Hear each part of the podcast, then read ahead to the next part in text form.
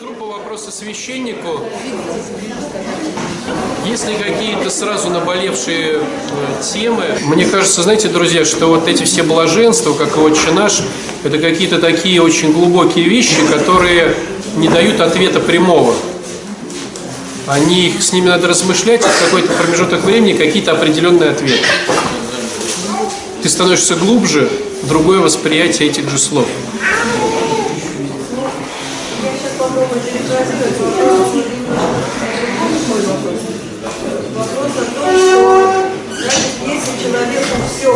Плохо, то он может блаженствовать, если у него по жизни вот, по, по его Нет. более ничего не происходит, у него все, что он не задумает, все рушится. А почему плохо-то? Он Ну, откуда ты взяла, у него все плохо? плачущий. Зачем человек плачет, если у него все хорошо? Есть одно из комментариев святых отцов плачет от своих, о своих грехах. То есть блаженен тот, кто плачет о своих грехах.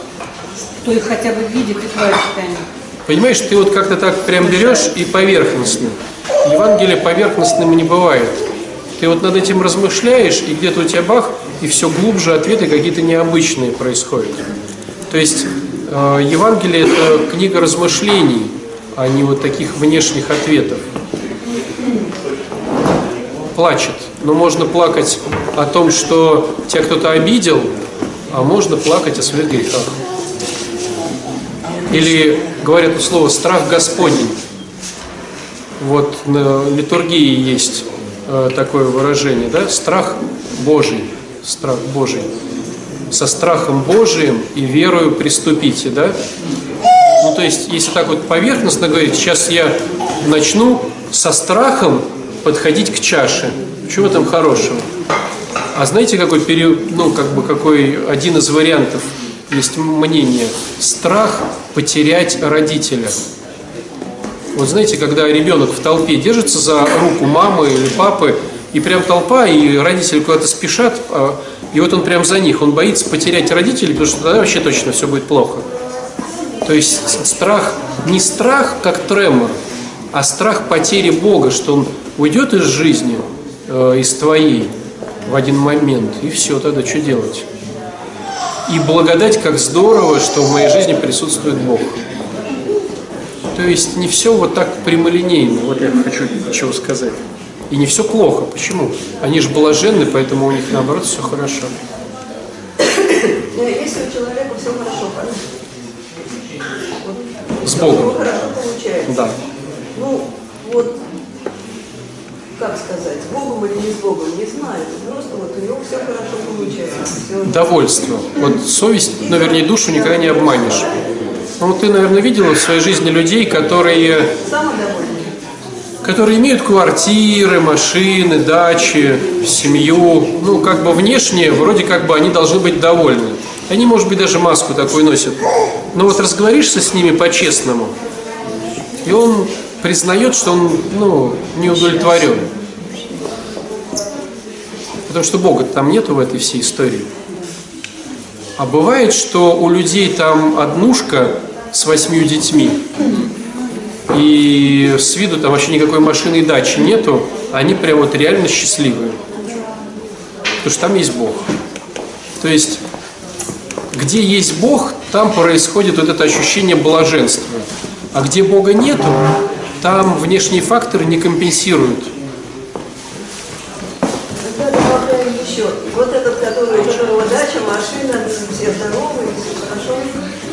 Я слушаю. Бывает и так. Но ты знаешь, вот на самом деле, на самом деле, э, Может, может ли богатый быть блажен?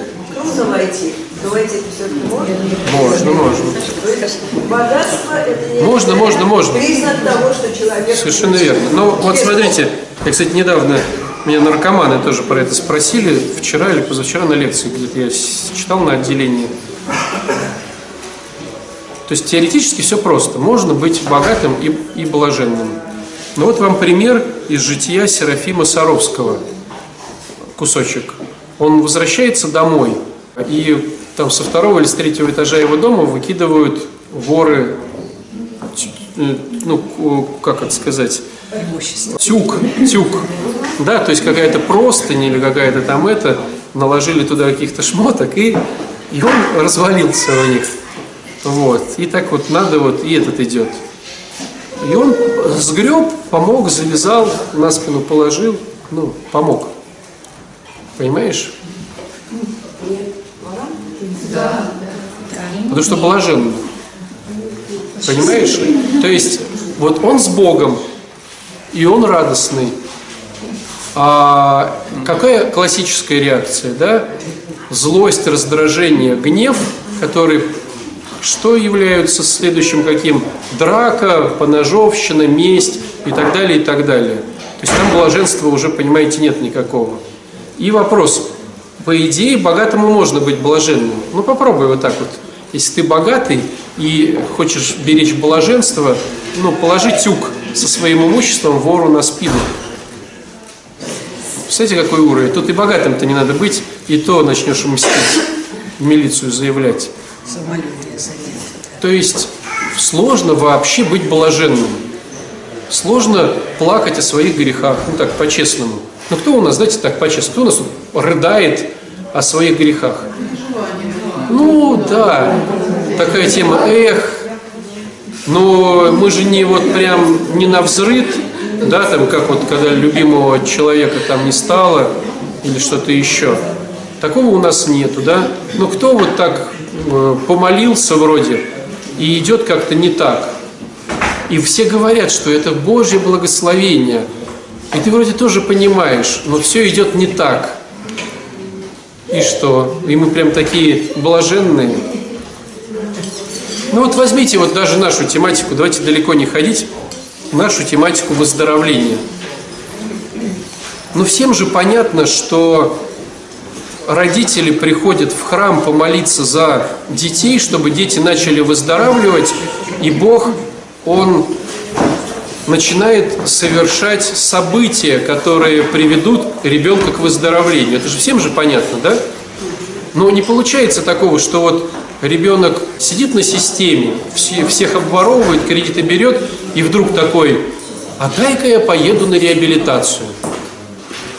Вот я за кучу лет э, своего этого служения в этих местах, не столь отдаленных, я не видел ни одного клиента, который бы приехал, а дай-ка я вот начну э, выздоравливать от алкоголизма или наркотиков.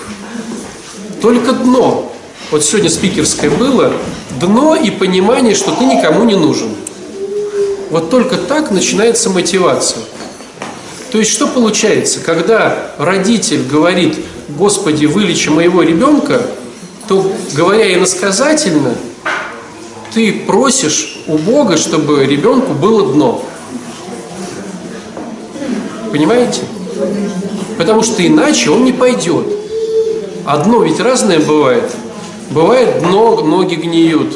Бывает дно, эти ноги отрезали. Бывает дно, бандиты так наехали, что все почки отбили. Бывает дно, скажем так, весь имидж не то что испортили, а прям на всю жизнь опорочили. Разное дно бывает.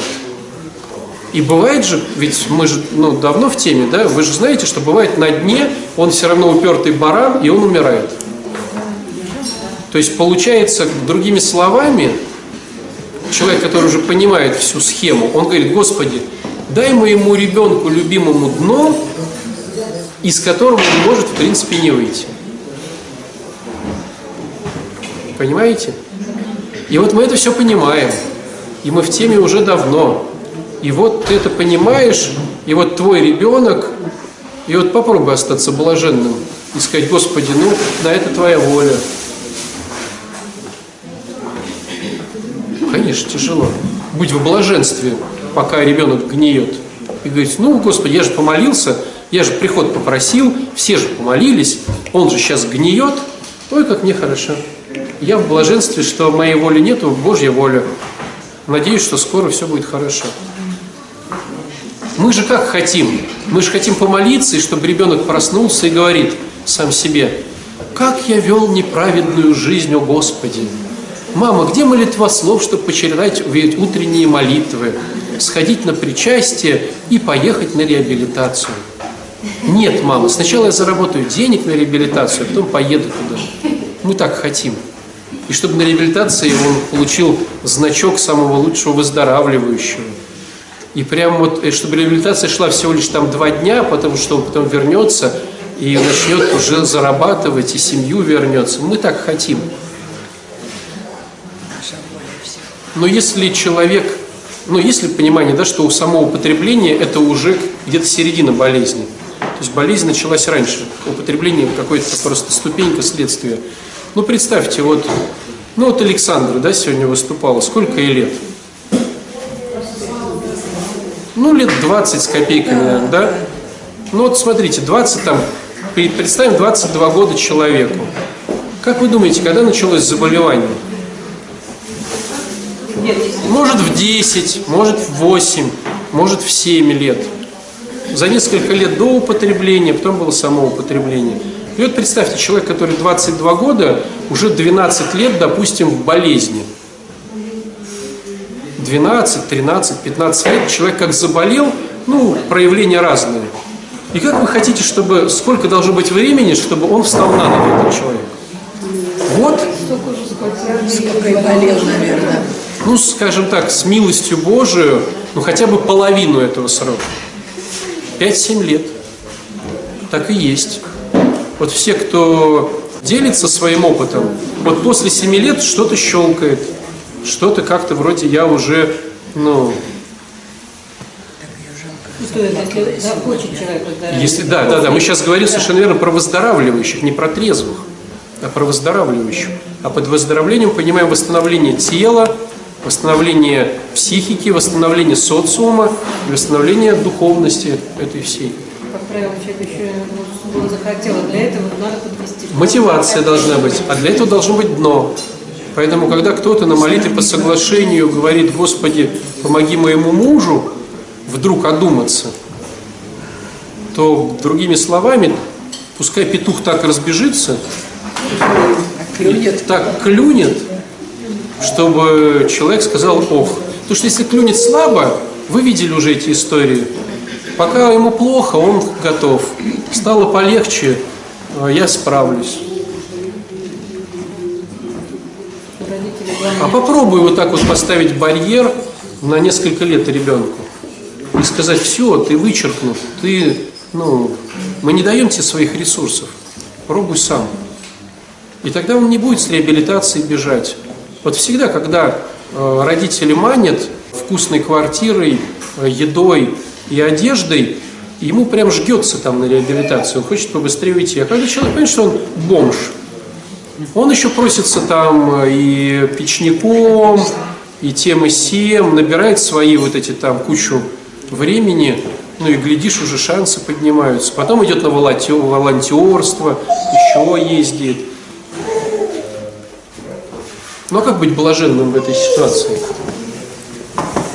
А почему мы не блаженны? Давайте так. Потому что своя воля. Себя любим больше.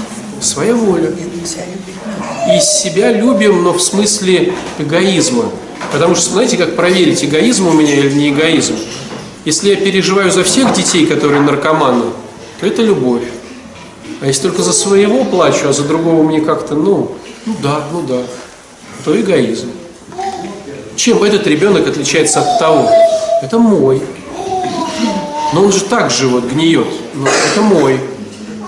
Значит эгоизм. Если про, про мое говорится, там я плохой родитель, неудачник, что скажут родственники, как же я сам, я же ему в него столько вкладывался. Там в глубине есть очень много вещей. Но это мое. И еще, знаете, есть такой момент интересный, я делился им, я им делился, не с вами я им делился, что-то у меня запутался, с кем уже делюсь. По-английски, когда человек говорит про эгоизм, он говорит «иго», сокращенный такой сленг, «иго». Понимаете, как интересно отличить любовь к себе от эгоизма. то есть не эго, это иго. Так произносится, но для нас это очень в тему. То есть для нас английское произношение очень важное. Иго. Татарское иго, помните? То есть как отличить любовь к себе от эгоизма? Ведь порой говоришь, ну, начни любить себя. Он говорит, ну как же, я сейчас возьму и буду таким эгоистом, буду там то-то, то-то. Вот если ты наложил на себя иго, оковы, путы, то это эгоизм. А если любовь, то там свобода. Как проверить на таком домашнем уровне самому себе иго и любовь? И вот когда читаем, да, мы вот эти, а вот гнать вас будут, да, вот как отец Алексей сказал, что у Евангелиста Луки 4, да, там еще гнать вас будут за имя Христова. Всем же понятно. Ну а попробуй. Быть блаженным, когда тебя гонят за... Э, ты понимаешь, что ты, ну, ты честно поступил, но вот тебя гонят. Ну вот если у кого-то была эта история, может подтвердить. Месть включается, злость, хочется интриговать тоже. Весь букет. А почему, опять же, не сказать, Господи, на то Твоя воля?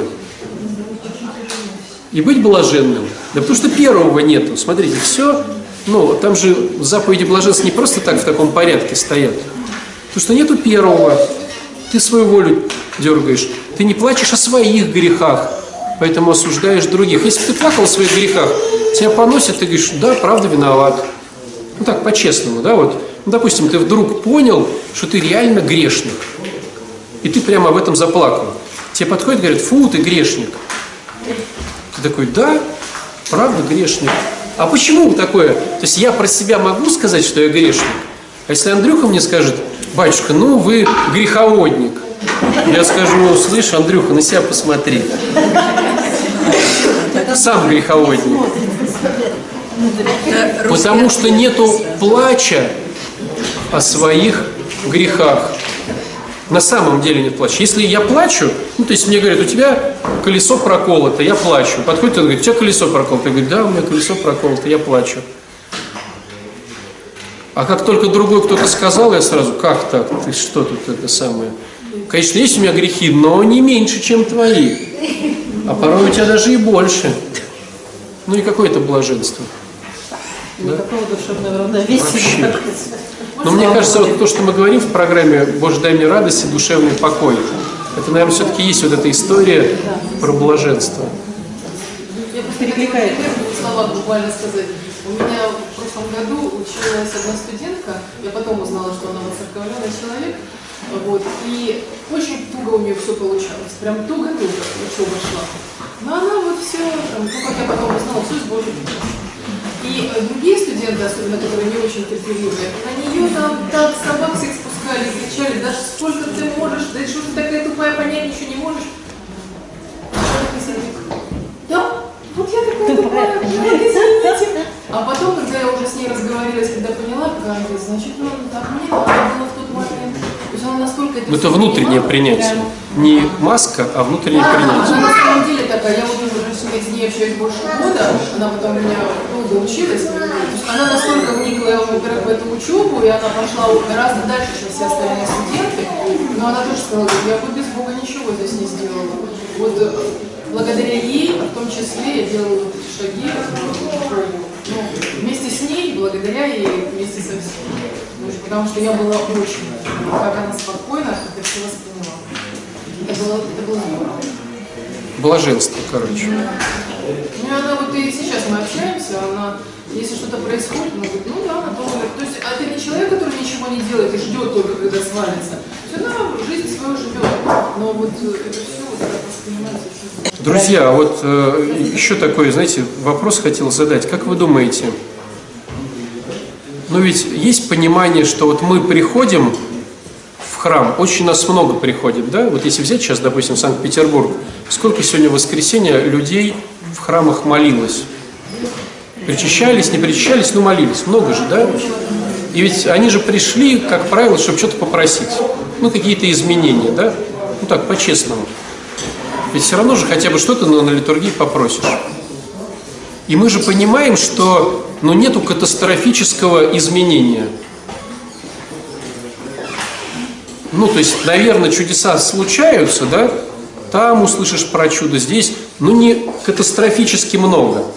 Ну, допустим, да, вот, э, вот, вот сегодня к чаше у нас подходили люди, но было же кто-то там, у кого там тут болит, у кого сюда болит, ну там глаз не видит, какое-то ухо не слышит.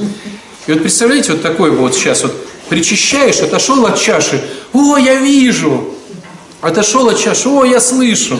И все понимают, что вот сейчас оно случится. Он подходит, ну как та женщина 13 лет кровоточивая, помните, да? Подошла, кричит, подошел, кричит. И вот мы все понимаем, что вот оно сейчас сработает. С другой стороны, мы приходим, понимая, что должно сработать. Почему не срабатывает так много? То есть мы понимаем, что работает, но какой-то иногда какая-то ситуация, ну там какой-то процент от э, всех подходящих к чаше. Это даже помните, как вот купель э, была, да, это самая купель Вифизда, когда кто-то первый окуну, окунающийся мог получить. То есть логика какая-то была, поэтому людей было много. Но было неповальное исцеление, да? И вот мы приходим, мы говорим, ну, логика есть, что исцеления бывают, чудеса бывают. Даже в каждой в своей жизни этот вот кусочек чудес расскажет, но не повально, не прям много-много. Почему? Мало веры, мало действий. Нет, наверное, смирения нету. Вот который лежал 38 лет. Мало веры, мало смирения, мало действия. Какие еще варианты? Он ждал, что кто Не полезно, Не время. не время, Ну и Господа не благодарим. Он много дает исцеления. не умеем а благодарить уж за то, что уже имеем. Да. А вы знаете, мне кажется, какой у у меня мысль возникает? А, Потому что на самом деле нам это не нужно. Да? Не хотим, но не нужно. Потому что в жизни за все надо платить. Платить За все, за все. Ну вот смотрите, вот хочешь более просторную квартиру. Но все же понимают, что за более просторную квартиру КУ увеличивается. Оно не уменьшается, понимаете, да? Если ты живешь в 40 квадратах хрущевки или в 140, есть понимание, что это классно жить в 140, но КУ увеличивается. А ты бы хотел, чтобы твой подъезд был э, не разукрашен надписями, там не воняло, а чтобы все было чистенько и консьержка сидела. А есть понимание, что КУ тогда тоже увеличивается. Ну, что ты платишь за консьержку и за ЖК, ЖКХ, или как они, которые поддерживают в порядке, камеры ставят. То есть камеры тоже за твой счет. Есть понимание, да? А ты бы хотел, чтобы у тебя в доме тепло было всегда, а не когда вот там по какому-то безумному этому советскому графику, когда уже тепло, когда уже холодрыга включают, а когда уже жара, еще не выключили. Ну, чтобы было как-то, я и говорю, а вы хотели бы, чтобы...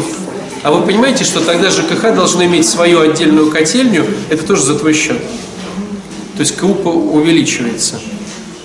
А есть понимание, что убирать квартиру 140 квадратов тяжелее, чем 40? Конечно. Ну, то есть теоретически, конечно, вещей будет меньше, и они будут накиданы меньше, но на самом деле пыли будет лежать больше. И пачкать будут больше. И стены будут пачкать везде. Не только вот, ну, если у тебя коридор, вот как этот храм, а, а, то испачкают весь коридор. А если у тебя коридор маленький, то тоже испачкают весь коридор. А есть понимание, что если у тебя три унитаза, то их надо тоже все три чистить. То есть, если там дети с тремя унитазами, то они здесь нагадят, здесь нагадят и здесь. То есть, они скажут, что давайте гадить в один, а другие два будут фаянс такой прям блестеть. То есть, если ты хозяйка, то тебе надо будет убирать три унитаза. А и лампочки будут перегорать в трех туалетах. Ну, понимаете, да? То есть, смотрите, мы хотим, с одной стороны, как дурацкий пример, квартирку побольше. Но последствия этой квартиры... А есть, кстати, понимание, что родственники, которые к вам сейчас не приезжают из далекой Башкирии, к вам приедут, если у вас будет 140 квадратов. И мало того, наверняка найдется кто-то, кто скажет, вот племянница хочет поступать в университет, ты сразу понимаешь, что она не поступит, но она, они говорят, да ты что, она у меня умная, мы купили 100 баллов ЕГЭ, и вот она будет, и где она будет жить? У тебя же 140 квадратов, у нас на всю деревню 30 квадратов жилья, а у тебя 140 только квартира. И вот это будет племянница жить у тебя. Понимаете, да? И родственники будут приезжать в Стольный град Санкт-Петербург на фонтаны Петергоф, так ведь? Это я вам сейчас просто накидываю какие-то идеи, почему мы в результате не хотим эту квартиру. А есть понимание, что ремонт дороже, чем в маленькой квартире. Если соседи зальют, то они зальют 140 квадратов, а не 40. Зато на 40 квадратных метрах у вас не будет своего пространства. Конечно, конечно. И вот это по- все перекроет. Да, это все перекрывает, мы приходим, говорим, Господи, дай нам квартиру побольше. Мы так говорим, это наша мотивация. Мы говорим, Господи, дай нам квартиру побольше. Но не получается же так, что ты вот отошел от чаши и чувствуешь, в кармане что-то появилось. Смотришь, а тут ключи э, с бейджиком новой квартиры. Такого же не... Ну, понимаете, оно... Давайте так. Может ли Господь так сделать? Может, потому что Он Бог. Да, в принципе, да. Он может так сделать, но почему он так не делает? То есть ты отходишь от чаши и сразу по карманам, а другой говорит, я хочу э, кредит закрыть, Господи, вот висит 800 тысяч, причастился и сразу, о, о, а у одного там ухо выздоровело, у меня кредит появился, да, деньги. А почему такого нет? Господь наверное, думает, хорошо ли нам будет в этом. Потому что нужно, да, и все заслужить э, в том плане, не в том плане, что ты должен быть хорошим, а в том плане, что ты должен это потом еще нести. И не в себе в суд и осуждение, а в славу Божию.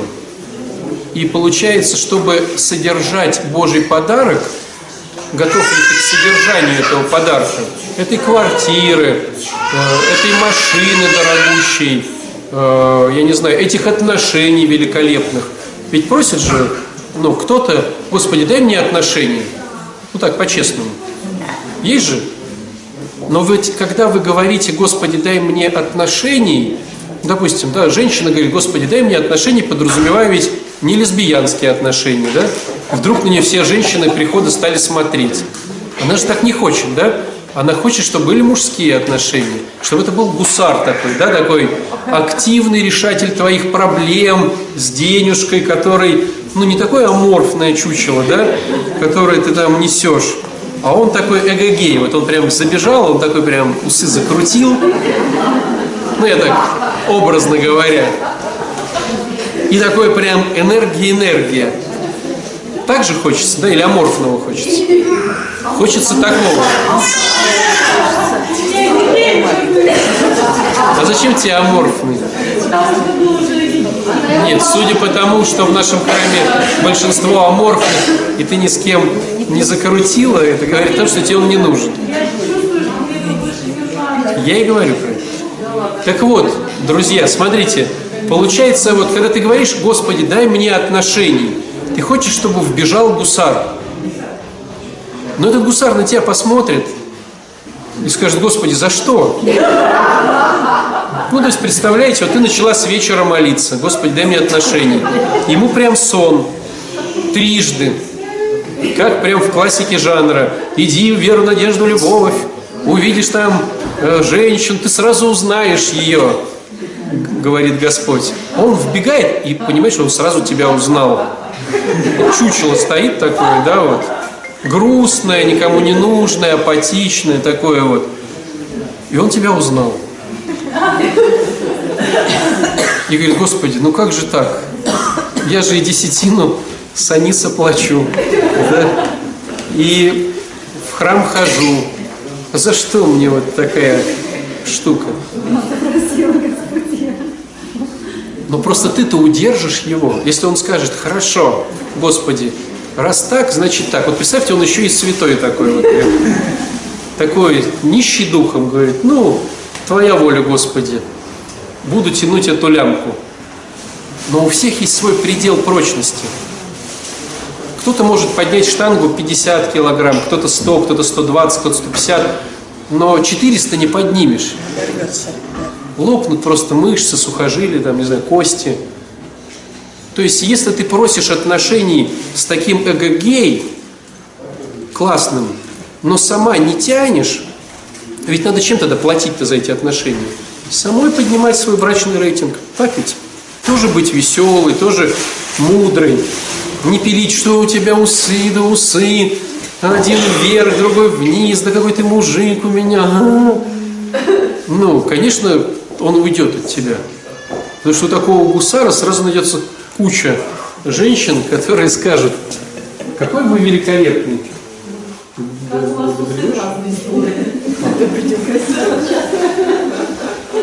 То есть за отношения надо платить тем, что поднимать себя. За работу надо платить чем? Ну, любая работа, Временем. которая, она время увеличивает. Так, допустим, ты менеджер, ушел в 5 вечера, и голова не болит. А чем отличаются руководители, которые получают больше? Что у них голова болит, и он знает больше тебя, потому что он знает и тебя, и то, и то, и то. И он это все в голове перекручивает, и он идет на риски. Ты-то не рискуешь только своим временем, а он еще рискует своей квартирой, машиной. И То он же самое, у кого много денег. Он же постоянно думает. Ну, у кого их нет, он как бы, ну, тоже думает, но меньше, мне кажется. А когда много миллионов, как бы, нужно постоянно думать, Боишься, что с ними делать, как бы. Так хочется и сказать, Господи, испытай меня, испытай меня этим недугом многоденежья. Так вот, э, мысль же такой, друзья, что все, что мы просим, за это надо как-то платить своей ответственностью. Если так вот подводить итог, своей ответственностью. То есть тебе дают подарок, тебе не- жалко, чтобы дали подарок, но тебе надо уметь, как в этих в притче о талантах, его, этот подарок, не просто взять и закопать. То есть если родитель покупает тебе компьютер, он надеется, что на нем научишься что-то делать и разовьешь этот талант компьютерщика, а не будешь просто в нем играть и только говорить, о, надо обновить, обновить, обновить, игры уже не идут. То есть любое, все, что мы просим у Бога, Он дать готов, потому что Он любящий. И не за что-то, а просто так.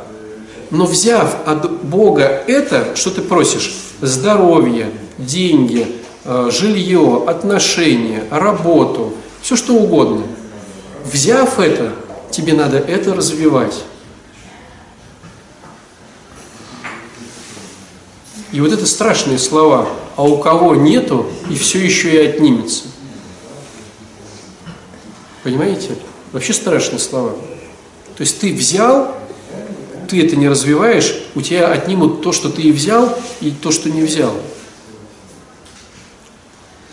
То есть если уж просишь, то отдавай себе отчет в том, что как только Бог даст, да, Господи, я прошу больше, но я понимаю, что это ответственность, Господи, но с Твоей помощью я надеюсь, что я эту ответственность пронесу. И тут-то тоже такой, да, вот этот момент щекотливый по поводу подарков от Бога, по поводу талантов этих. Ведь они же развиваются не чтобы тебе богатеть, а чтобы Богу богатеть. Да я еще раз просто подчеркну, потому что многие как-то вот... Главный подарок дайте, а потом разберемся. Вот в этой притче, э, когда хозяин оставлял рабам таланты, то бишь деньги, да, ну талант это был какая-то деньга, да, того времени, отдавал деньги, он, они шли и пускали в их, их в оборот не чтобы получить себе, а чтобы когда приедет господин, чтобы отдать ему увеличенную прибыль. То есть он уехал, а они работают на него. То есть умеешь ты классно петь, и ты начинаешь петь, через это прославляя не себя, как у нас, к сожалению, очень часто бывает, а Бога. Ты научился быть супермехаником, там, автослесарем, и ты развиваешь этот талант больше, чтобы развивать еще больше славы Богу. Ты имеешь отношения, и ты говоришь, Господи, как здорово, что есть эти отношения. Ты имеешь это, ты говоришь, как здорово. А тот, кто говорит, я, Господи, вообще не хочу брать, Ксения, брать не хочу. Ты видела, сколько раз пнул тебя твой ребенок за сегодняшнюю проповедь? Слушай, что батюшка говорит, слушай. Батюшка это все видит. Он мне А в каком плане он? Да, он говорит, ты никаких ресурсов дома не, не, не даешь. Он мне говорит. Никаких. Вот, я говорю, а какие тебе должны? Он говорит, купи штаны. Иди работай. Я говорю, я плачу электроэнергию, я из дома.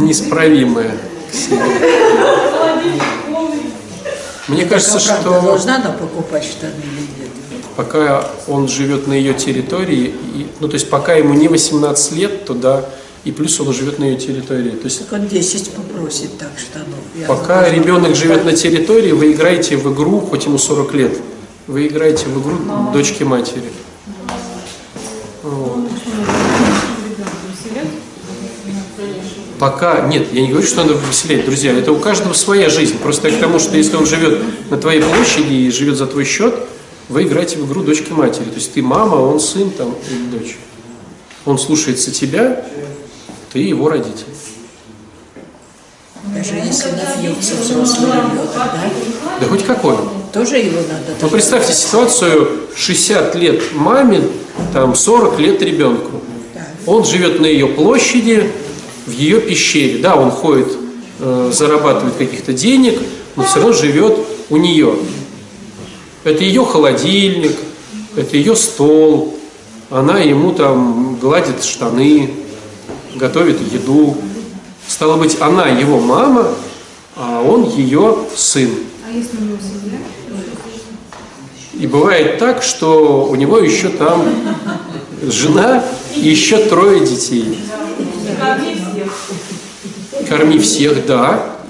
Ну, раз ты разрешаешь жить, то ты их кормишь, но они тебя слушаются.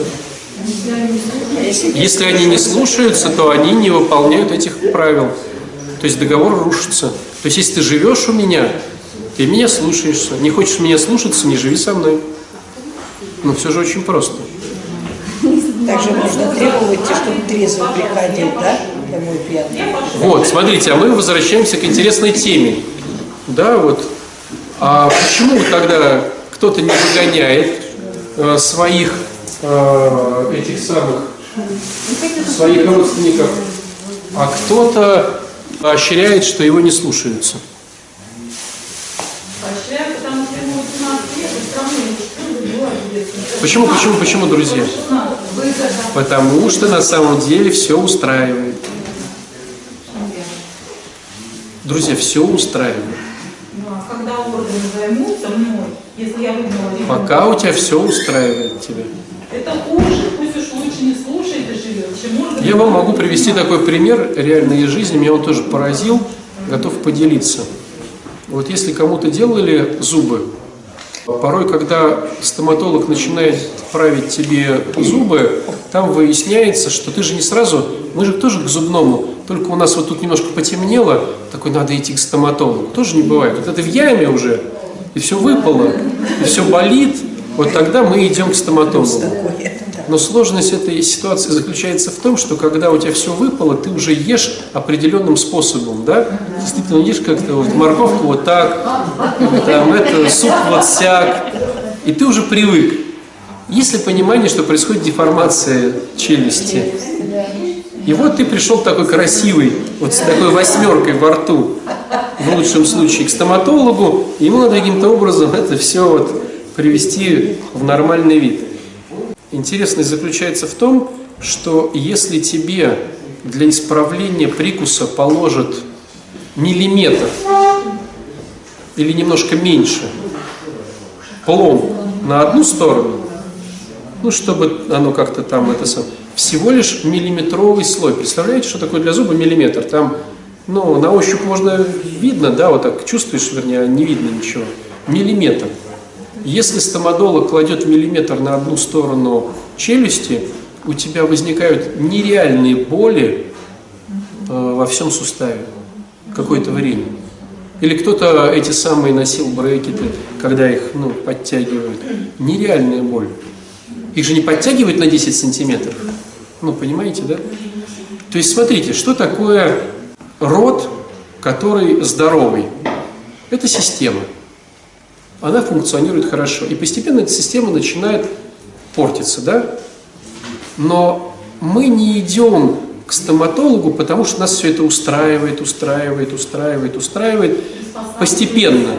И вот постепенно Бах уже там не, не щемытито, да, вот. И если, но эта система, она все равно система. И если в этой системе начать что-то менять к лучшему даже на миллиметр, во всей системе возникает адская боль. Система семья. Ты просто решил теперь, там, я не знаю, с детьми говорить жестче. Миллиметр. Будет адская боль во всей системе. А представляете, сказать, теперь плати за квартиру. Это не миллиметр. Это, ну, вообще, понимаете, да, что это такое? А сказать, допустим, выгнать его из дома, чтобы он поехал на реабилитацию, это не миллиметр. А, допустим, сказать, иди сам покупай себе штаны. А, допустим, то-то, а, допустим, все-то. Или, допустим, он уже там прописался со своей женой и с тремя детьми, и сказать, слушай, слушайся меня. Это не миллиметр. И понимая, что будет адская боль от микронного сдвига системы, мы не меняем систему. И живем с ребенком, которому 40 лет, в хрущевке, с его семьей, и его другом еще можно, и они еще собаку заведут, какую-нибудь большую, там, знаете, какую-нибудь овчарку. А дети так хотят. Вот, и трех кошек давайте заведем, вот, и этого енота. Енота. Давайте заведем енота.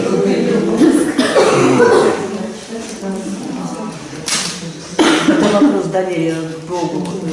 Это На Бога надейся, а сам не плащай. Да. То есть э, я не говорю, что на все воля, воля твоя, и сижу, ничего не делаю. Нельзя детям жить с родителями. То есть, если вы хотите хоть какой-то маломальской конструкции семьи, не конструкции, а маломальского даже намека на запах конструкции, с родителями жить нельзя. А если родители не дают уходить, скажем, что с ними случилось? Да, но тогда они уже не родители. Понимаете? То есть они уже не в иерархии ценностей, они в этой вертикали, они не стоят выше. Но они не кормильцы как таковые. Да, они не кормильцы, ты уже берешь стариков, как их ухаживать. И то бывает ситуация, что он там костылем там пытается еще рулить. Но идеальная схема – это жить без родителей. То есть своя семья, свои правила и свои приколы, которые не должны быть прикольнее или не прикольнее кого-то. Твоя семья, там все индивидуально. Вот прям все, все, все, все, все. И там нету хорошего, плохого. Если всех все устраивает там, то и здорово. Вот я пришел тут недавно, э, голые ходят, короче, дома. Вот, да. Все, Да, папа, мама. да. Да. Родители, да? Да, да, да, да. И получается, что я был дураком в этой схеме. Вот. Ну, то есть там все было хорошо в результате, да, но вот выясняется, что без меня они ходят голые. И э, я понял, что ну, это их семья. Ну, понимаете, да? Но они особо меня не спрашивали, мое мнение на самом деле. То есть, наверное, я бы не смог так лояльно им сказать. Вот. Но сам факт, что порой бывает вот так. Ну, а порой приходишь, и у людей в хрущевке здоровенная собака. И это все везде. А порой приходишь, а там такая грязь, и тараканы прям э, по потолку этой падают. Говорит, батюшка, садитесь и спробуйте наши щи.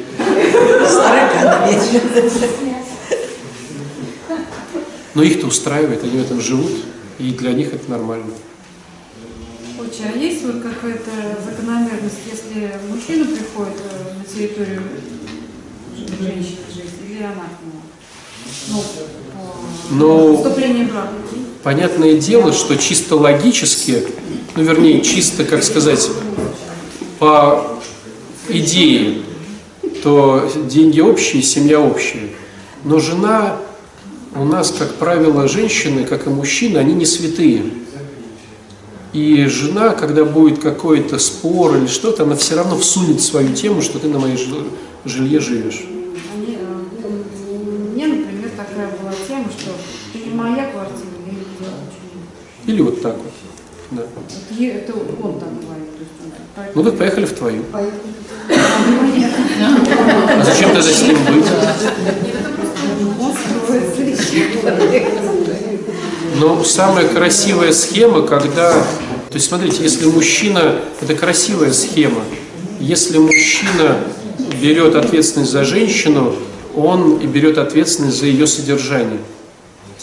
Понятно. Просто родители сразу изначально должны просто выселять хоть на съемную, если не своей на съемную. То есть вместе жить вообще. Ну, смысле, мы даже все про красивые схемы рассказываем. Красивых схем мало, потому что всех все устраивает. Родителям нормально, что они дальше ребенка своего ребенчивают, этим, ну, нянчают, да. Этому уже 80 лет ребенку, он там уже Диду, а его все нянчают. Здесь может быть больше, чтобы потребовался размер квартиры, правильно? Есть, Нет, ну, какой размер ну, квартиры, ну, друзья? ну, он- Завел семью, иди Да, сделай все сам. А «А? Ты выселяйся, я здесь останусь. Меня так, родила, так воспитать ребенка, да, который да, так да, говорит. Это твоя проблема. Да. Это твоя проблема, ты меня родила. Нет, я к тому, что если ты так воспитала ребенка, что так, который так говорит, ну такая ты воспитатель. Больше бы, ты коммуналку осталась лет. Да. Ну да, такое бывает. И я хотела спросить вас еще, вот я, может, не услышала, различие между, все-таки, какое различие между игрой и любовью к себе? Где граница? Любовь к себе, она не тебя не, не как сказать, не сковывает. То есть я что хочу, то и говорю. Ну, допустим, курение, идет, да, возьмем курение. Есть понимание, что курение тебя сковывает. Ну, попробуй брось курить. Понимаете, что курение это иго. Вот у нас в храме очень много людей, которые от э, вещества уже давным-давно там супер сроки трезвости. А кальяны, которые официально считается, что нету привыкания, даже не сигареты, кальяны, не могут от них, их от причастия там отлучали, там что только, какие только вариантов не было. Человек говорит, бред, не могу бросить кальян. Но ведь что такое кальян в изначальном варианте? Какая-то вкусняшечка с дымком. Вкусняшка. То есть, а что я себя не могу любить, что не позволить себе вкусняшки? Можешь. Даже вкусняшки, а ты объясняешь тем, что ты будешь расслабиться. Ну, не важно, да, не важно. Плюс, как, то есть я люблю себя, да, я люблю себя, я взял какую-то кайфушку. Давай так, не вкусняшку, кайфушку. Но эта кайфушка, от нее потом не отказаться. Это говорит о том, что это не была не любовь к себе, а иго. Ну, понимаете, да? А, Девочка, зависимость становится. тут недавно прочитал, сейчас я забуду, недавно прочитал, можете на себе просто попробовать, почти большинство людей в этой теме. Привыкание к сахару в пять раз сильнее, чем к кокаину.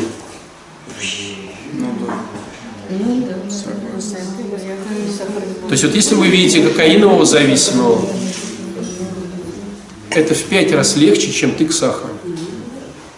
Но мы же, когда берем тортик себе, мы же типа любим себя, шоколадку. Ну, тортик просто так нельзя. Тортик нужно отказаться. Иго. Иго. Понимаете? Кому иго?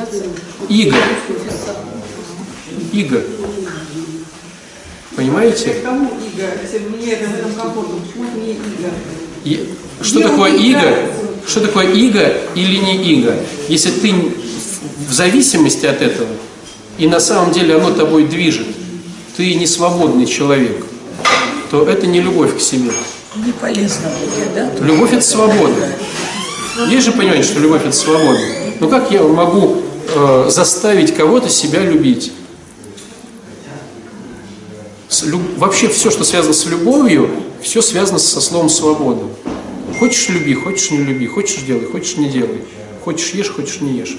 Если принуждение, то это уже не про любовь. Это уже про иго. Просто наша культура легализовала этот наркотик. И он сейчас есть везде, и он очень выгодный.